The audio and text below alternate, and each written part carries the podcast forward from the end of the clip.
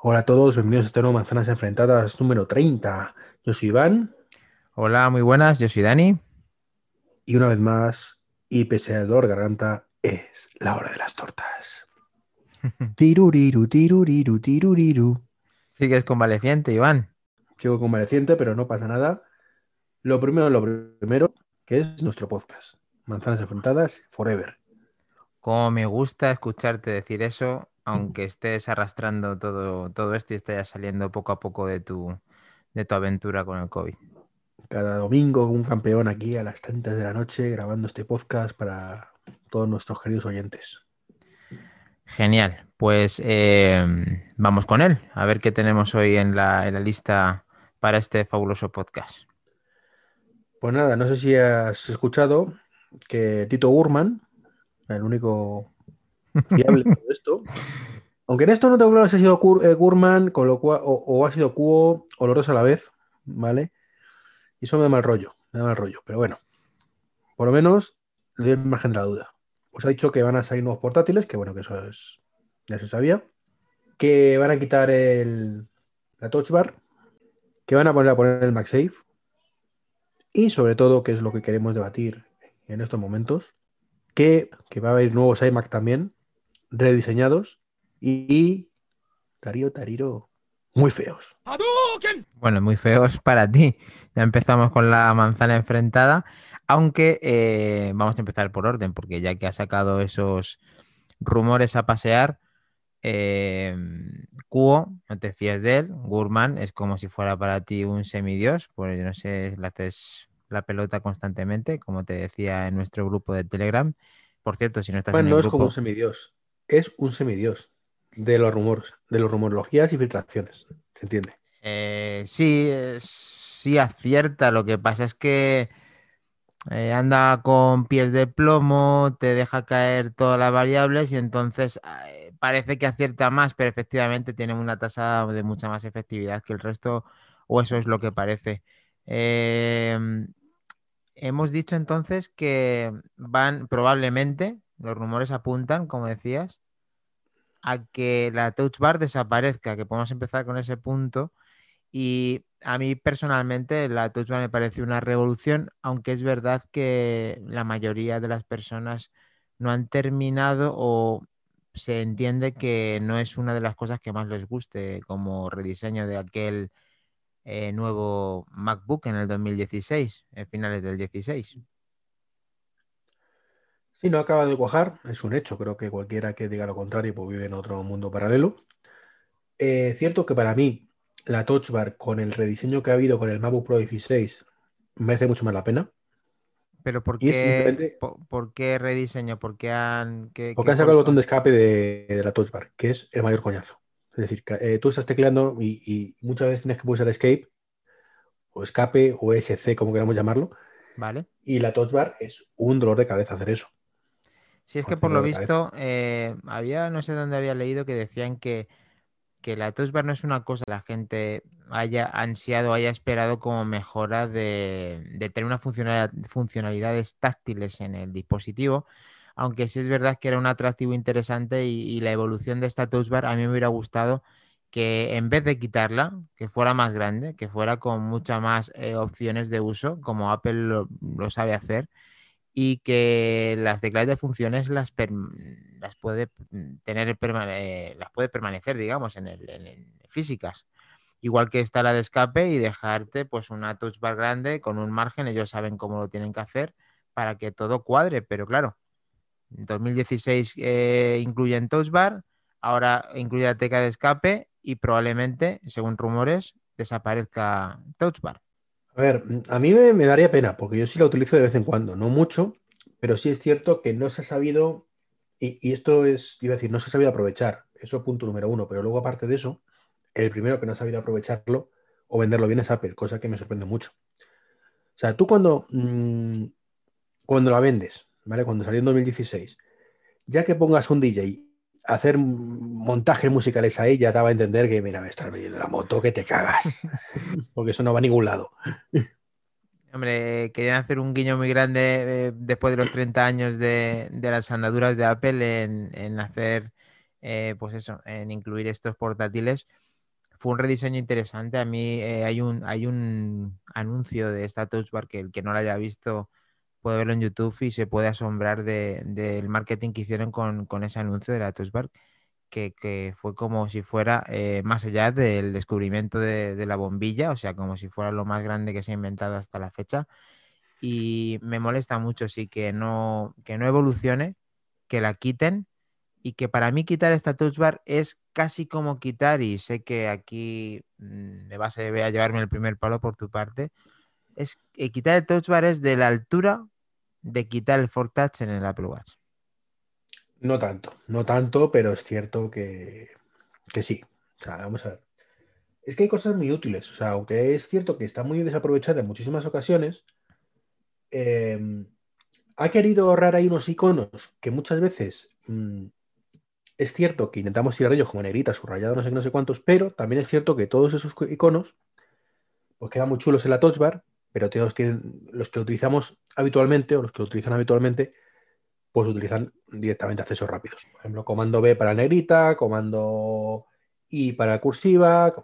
No sé si me entiendes. Sí, gente que ya tiene integrada todos esos sin dar al botón. Más, Claro, tardas más usar la touch bar que no usarla. Que sí, que si coges el cursor y te vas arriba en el Word y lo pulsas sí, pero claro, precisamente ese es el público menos pro. O sea, te están vendiendo a todos con algo pro, cuando realmente los que le sacan provecho sería el menos pro. Estoy, estoy de acuerdo en lo que dices, pero también es una evolución que al tener en esa funcionalidad táctil es como eh, herramientas que te van dando los que están haciendo la aplicación para hacerte más fácil el día a día o incluso gente no pro que los atajos no son lo suyo. Yo soy uno de esos usuarios. Eh, efectivamente, no soy pro, pero sí me gusta tener atajos de ese tipo, eh, que se ocurren ese tipo de trabajos en, la aplicación. De ahí Word, como estás hablando. Pero bueno, más allá de eso, eh, un poco molesto con esto si al final se cumple. Eh, Apple generalmente, últimamente, estamos viendo rectificar en muchos campos. En este no me gusta que se rectifique. entiendo que por tu parte... Pero, es... que es un rumor. lo que dice realmente Gurman es y están probando prototipos sin Touch Bar. Lo que no quita que también estén probando prototipos con Touch Bar. Bueno, pero es que al final este tipo de rumores ya lo he puntualizado de que realmente era un rumor, pero que al final, fíjate, el Fortouch que incluso es más importante, lo han quitado. Mm, puede haber mucho porcentaje de efectividad en que quiten esta touch bar porque aparentemente les les cuesta mucho dinero tener esto, este No, no, a ellos no le cuesta nada, te cuesta a ti cuando lo compras. Sí, bueno, me refiero a cuando hacen el cómputo global del ordenador y te dejan todo ese rediseño, esa pantalla, esos hercios, todo lo que lo vayan a poner. Y luego, pues, tienes que pagar la touch bar y eso incrementa muchísimo. El tema, y aquí sí que tiene esto sentido que te voy a decir, o creo, es que hasta la fecha, mm, durante todos estos años, ha sido un sello de identificación de los MacBook Pro porque no tenían forma de justificarlo. Es decir, los procesadores hasta la fecha eran los mismos, los del MacBook Air prácticamente, que los del MacBook Pro. Un poquito más potentes, eh, empezábamos en i5 en vez de en i3. Pero ¿qué pasa? Que ahora es cuando tienen el control del procesador, ahora sí pueden coger y hacer una diferenciación brutal de una gama a otra. Y decir, esto ya es pro por el procesador, no necesito venderte milongas, ¿vale? Para eh, que haya diferencias. Bueno, pero es que en, definitiva eh, entiendo lo que estás comentando, pero por una parte se contradice, porque en teoría saldría más barato los procesadores mm, nuevos para Apple. No, no, sin hablo de precio, hablo de justificación de compra. ah, eh, justificación, o sea, agarrarse en el modelo Pro con una distinción. Puede ser distinción en potencia. Tú antes y decías, es que todo el MacBook, y tú sabías que hay mucha gente compraba el MacBook Air porque le gustaba más llegadito, porque no sé, no sé cuánto, y decía, pues pongo un i7. Y él se pensaba que tenía el mismo que un Pro con i7. No, era exactamente así. No, tenía más potencia, pero no tanto. Bueno, no tanto, tanto, tanto, como un i7 de un Pro. Pues sí, a lo mejor tiene un 30, 40% más de potencia, pero ya está. Sí, se ha acercado. De que los M1 rinden tres veces más que los anteriores. Entonces ahí sí se nota. Imagínate el M1X que te rinda un 50, 60, 70% más.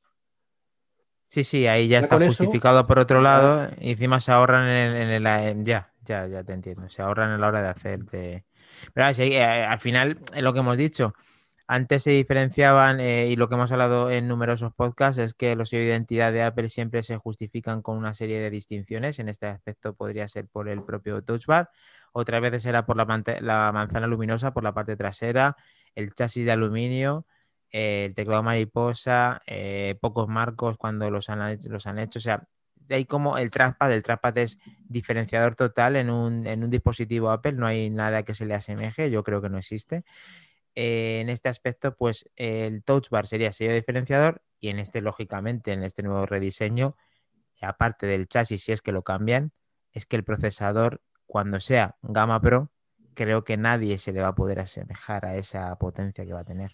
Hombre, van a, recortar los, márgenes, supongo, de pantalla y vas a poner, poder tener 14 pulgadas en el tamaño de 13.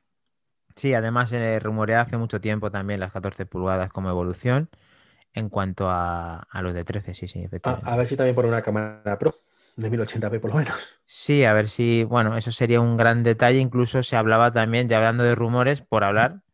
Eh, este hace mucho que no lo estoy escuchando, pero dicen que, probablemente pudiera haber un Face ID en, esta pantalla también. Pudiera haber. yo creo que no, pero bueno, no, no sé decirte ni sí ni no, sino todo lo contrario, ¿no? Y el otro gran rumor de los portátiles, pues parece ser que vuelve MagSafe, ¿no? Pero yo creo que esto no lo veo, tío, no lo veo. Es muy complicado, yo creo, no sé, lo mismo nos sorprende mucho, porque si han apostado tanto tiempo con el USB-C desde el 2015 con el MacBook de 12 pulgadas, a mí me extrañaría mucho que existiera un MagSafe de un USB-C por parte de Apple. No sé cómo lo querían hacer, si va a ser eh, puerto de carga aparte, si van a incluirlo dentro del USB-C. Para mí es incógnita ahora mismo esto. No sé si tú tienes más mm. información al respecto.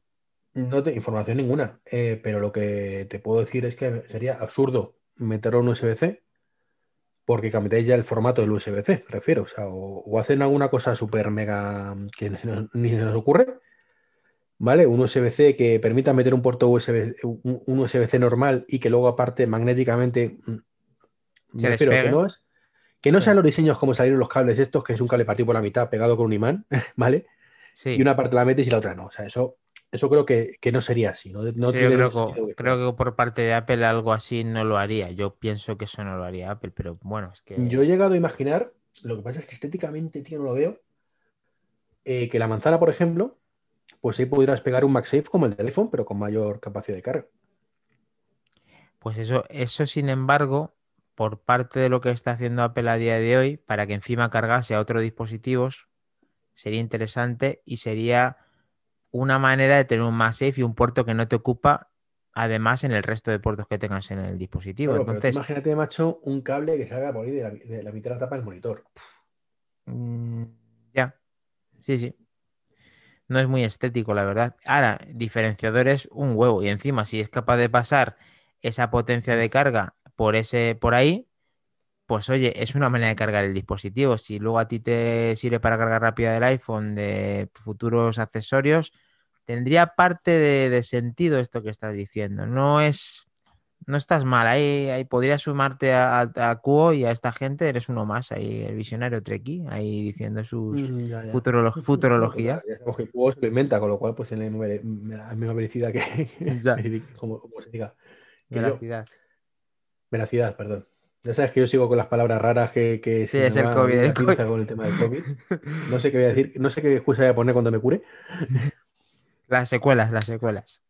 Las secuelas, no son las secuelas. A uno le sale estromos en las piernas y yo me quedo más tonto de lo que estaba. Ya está, no pasa nada. sé que no es ante tu devoción. Bueno, sí, sigue, sigue, sigue, perdona, sigue. No, eso, que saldrían nuevos iMac rediseñados con un formato muy parecido de los monitores el XR, de XDR display este, que, que feo como para un padre para mi gusto. Hombre, va a juego, el dispositivo, el monitor en cuestión, va a juego con la línea del Mac Pro. Eh, bonito, bonito, bonito, en plan precioso no es. Ahora, tú tienes eso en tu escritorio, machote. No sé, es que me parece muy feo, macho. Es que esa base, ese pie tan cuadrado, eh, ese monitor tan cuadrado, tío. Es que es totalmente. Bueno, yo creo que. Perdóname, pero yo creo que parecerse, parecerse. Puede parecerse en que es todo marco. Pero no creo que se parezca mucho más de eso. Eso espero. Ojalá. Porque el diseño es que es horrible, tío, el otro. Y luego igual, eh, al principio yo lo veía fatal con los agujeros esos y luego es que te acostumbras. Yo no sé cómo lo hace esta gente, que lo ves y es que luego te acostumbras y dices, joder, pues no lo veo tan feo. Es igual que cuando el Note, como todo, con la mayoría de productos que tienen, es que eh, son, son iconos constantes de, para que sepas que. es son iconos, pero el notch, el notch nunca lo he visto mal, pero estos agujeros, tío, es que es un queso gruyer por la parte de atrás. Es que es muy feo, tío, muy feo. O sea, yo aquí me ciño a las palabras del gran Steve Jobs. Sí, yo recuerdo que, Jobs decía que su padre adoptivo, Paul Jobs, si no recuerdo mal, se llamaba el hombre. Sí, sí. Eh, era carpintero y le había enseñado que incluso la parte que no se veía los muebles, pues tenía que ser bonito, aunque no lo fuera a ver nunca nadie. ¿Te acuerdas de esa anécdota, no? Entonces, claro, pienso en el monitor, digo, es que la parte de atrás del monitor, vale, tú estás por delante, pero es que da igual. Muchas veces se ve la parte de atrás del monitor y es que es horrible eso, hay que eso gruyer que han puesto ahí para disipar el calor del XDR display. A mí al final no me ha parecido tan feo. En un primer momento me parecía un poco llamativo, pero al final parece que la retina se va acostumbrando al diseño y al final te va gustando. Y de hecho, bueno, no es que sea el producto que más me guste, pero he de reconocer que el conjunto de tanta calidad metida en todo eso, me encantaría, vamos, ser poseedor de, todo eso. Pero en cuanto a lo que va a suponer un rediseño en el iMac, que efectivamente probablemente también sea todo pantalla, mm, va a tener una estructura diferente y, y no, no creo que se asemeje tanto, más allá de que cuando veamos la parte frontal, pues se aproxime los marcos al final. Eso es que es mm, matemático, o sea, eso es casi 100% seguro. No sé si tú también estás de acuerdo en eso. Los marcos desaparecen. Tendrá su pequeño marco. O sea, Apple es incapaz de quitar los marcos completamente. O sea, y no, le pidamos tampoco para al olmo. Bueno, pues más o menos como los marcos que puede tener un iPad. Más o menos, como un iPad Pro, yo calculo. Entonces, pues bueno, pues es una cosa que, yo creo que será así más o menos. O sea, con ese, con ese marco, pero a mí lo que me preocupa es digo, el formato, la peana, cómo será. Creo que sería una cosa muy inteligente por parte de Apple que la peana tuviera cargado chip, igual que algunos HP, algunos Acer que hemos visto, algunos Lenovo. Sí, estaría bien un MagSafe ahí.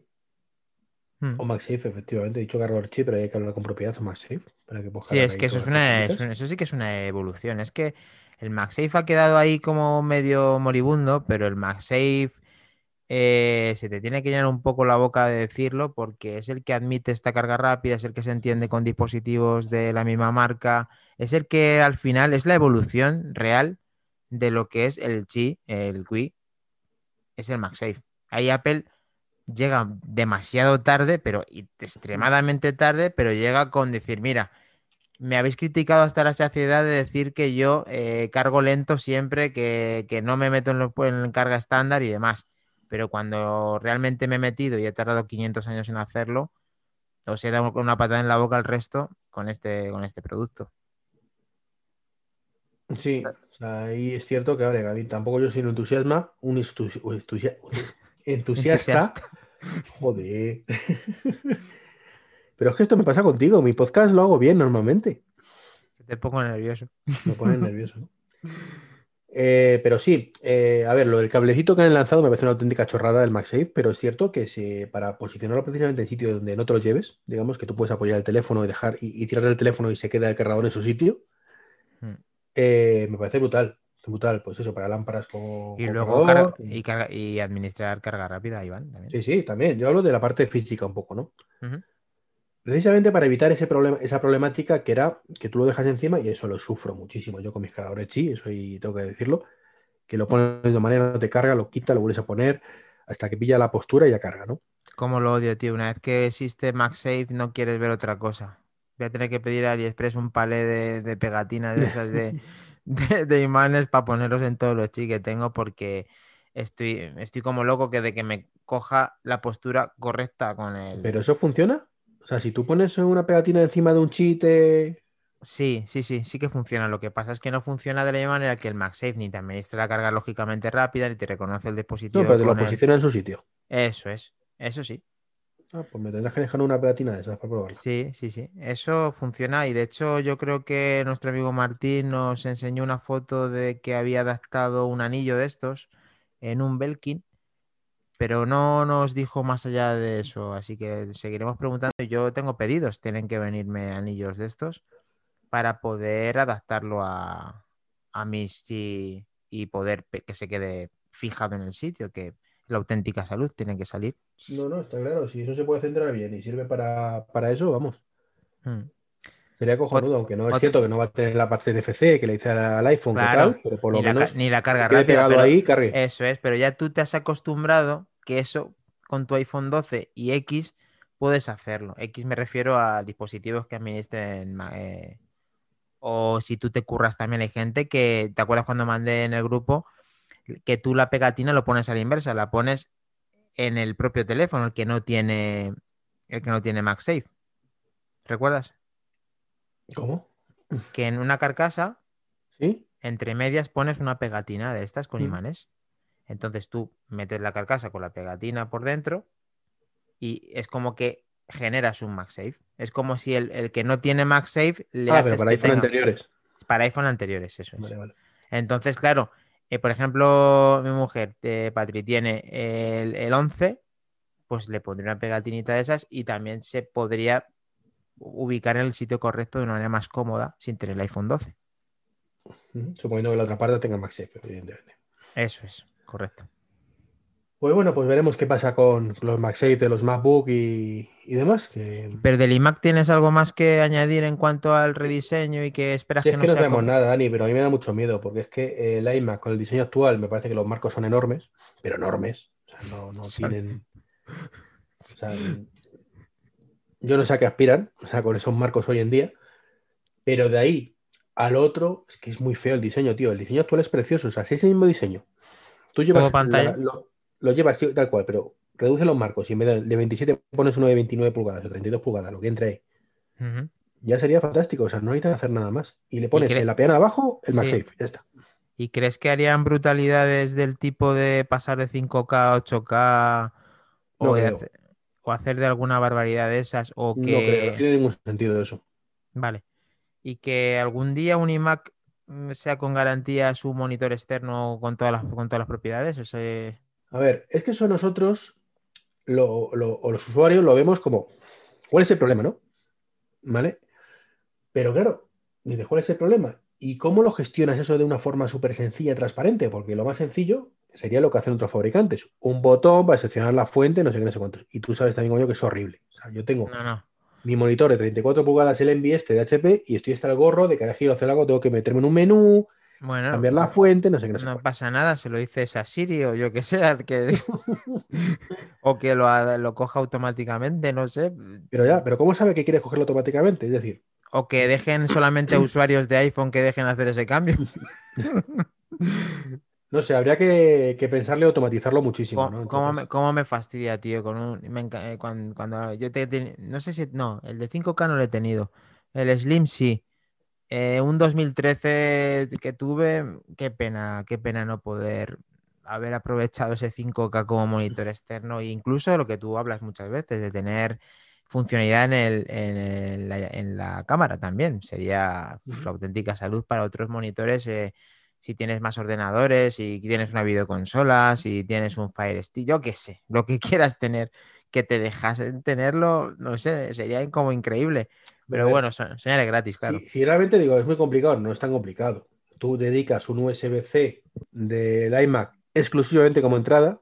Eso es. ¿Vale? De forma que si detecta que hay algo conectado, pues que es un monitor externo, ya está. Si detectas ahí algo, no arranques, arrancas como monitor, que lo que estás tirando es para otro lado. Pero no sé. Sí, eso creo que venden el monitor de 3.000 euros este y ya está. Sí, el mercado, ¿no? Con 5.000 o de lo que cueste, ¿no? Y, me ha venido a la mente otra cosa, aunque volvamos un segundito para atrás. ¿Recuerdas cuando, eh, cuando se rumoreaba que en los teclados eh, que comprabas aparte iban a incluir Touch Bar? Como para el Mac Mini, por ejemplo. Touch Bar. Ah, Touch Bar, no, pero eso si no, no incluyen ni, el Touch ID, o sea, ¿cómo van a incluir Touch Bar? O sea, es que. Pero a ver, esos son al final lo de famoso de intentar unir los puntos hacia adelante, ¿no? O sea, tú de pronto ves que ha hecho esto y ya en tu cabeza hace clack, dice, vale, va a hacer, pues como estamos diciendo, Vale, pues le van a poner a un MagSafe ya al, iMac, que no sé qué. Entonces, de ahí, pues muchas cosas salen y otras muchísimas no salen. O sea, es como el, Touch ID, o sea, como el Face ID, como otras muchas cosas que como lo tienes en el teléfono significa, y eso lo, sabemos, como salió en el teléfono, sabía, pensábamos ya que en los tres meses se iban a ponerlo en los, en los iPad Pro, que no ocurrió hasta el año siguiente, no a los tres meses. Por supuesto, como tienes el Face ID, lo tienes que poner en los, portátiles y por supuesto en los iMac. ¿Lo han puesto en algunos? No. Y así con todo. Ya. Face ID, ¿qué decía todo el mundo? Lo va a tener todos los ordenadores, porque no sé qué, pues los iMac. ¿Ha salido? No. Los portátiles y punto. ¿Por qué? Porque consume, porque la comunicación no es segura, por muchas cosas. Pues sí, la verdad que hay muchas cosas que se quedan en el tintero y, y esta seguramente que vaya a ser una de ellas, aunque mucha gente pues haya sumado dos y dos, piense que al sumar dos y dos vaya a tener todos los teclados dos bar y al final pues no tenga nada. Bueno, nada, que incluso pueda, que, claro, que incluso no que la tenga, que incluso desaparezca. En el mundo de las novedades y, la rumorología, ¿se ha quedado algo de lo que había dicho al inicio o ya hemos tratado los puntos? Yo creo que ya con eso hemos cubierto todo y mira, nos llevamos como 30 minutos de podcast, puede quedar un clips muy, muy bonito, ¿no? así, para no enrollarnos más. Sí, si no tienes más que añadir a, al clip. Seguimos eh. nuestra rumbo, nuestra ruta de, clips. sí, hay que siempre... Lo que está claro es lo que ha dicho al principio. Cumplir primordial. Y además, con una buena armonía, incluso con tu con tu enfermedad contagiosa. Joder, macho, madre mía. Cualquiera que lo escuche sin saber el contexto. y si no, pues escucha Expediente COVID, que ahí es donde Iván te puede mantener informado de sus andaduras y de, de sus historias con. Sí, que nadie me escribe, tío. Nadie me manda audios. No, no, esto no puede ser. Por eso, así que si nos has escuchado a nosotros y no sabías de esto, pues ahí tiene este podcast para que puedas, aparte de escucharlo, sumarte a su, a su expediente. Sí, porque es un podcast colaborativo, con audios de todos, los que hemos sufrido las incompetencias de los diferentes gobiernos autonómicos nacionales. Sí, sí, de todo, de todo, de todo, hay de todo ahí metido. O no, o los que ha ido todo muy feliz y todo ha ido funcionamiento perfecto, ¿sabes? Que esto se trata de contar la verdad. Bueno, como siempre, un placer. Igualmente, Iván, buen combate, que te mejores. Y eh, se nos olvidó en el podcast anterior, aparte de que siempre sacamos el, grupo de Telegram a pasear, de que estamos eh, gestionando, aparte de nuestra página web, que está todavía siendo un gimnasio, esto se está alargando mucho ya. Luego, por otra parte, se me olvidó. A ver si conseguimos un logo en condiciones, el mismo logo, pero con foto transparente, porque sin eso no. sí. Eh, aparte de eso, luego eh, se me olvidó mencionar nuestro Twitter, que es el del propio podcast, que es M Enfrentadas, eh, arroba M Enfrentadas en Twitter. Pues que para sumarte a nuestro grupo, perdón, a nuestro grupo de Telegram, está claro que es en la descripción del podcast y en Manzanas Enfrentadas en el grupo de Telegram. En Twitter es arroba M Enfrentadas para que te puedas sumar a nuestro, a nuestro em, usuario de, de Twitter. Y para hablar con este señor tan... A ver, ¿cómo le podemos, cómo le podemos eh, definir hoy? Pues la verdad es que te he visto, te he visto, sí, te he visto bien. Estás evolucionando correctamente, así que te voy a dar, sí, te voy a dar. La puntuación es alta, eh, tienes puntuación alta. Un 8, tienes un 8. Puedes contactar con arroba treki23, con Iván Alexis y conmigo con arroba macindani en, en Twitter. Es un placer, Iván. Hasta el próximo podcast. Hasta la semana que viene. Adiós. Chao. You win.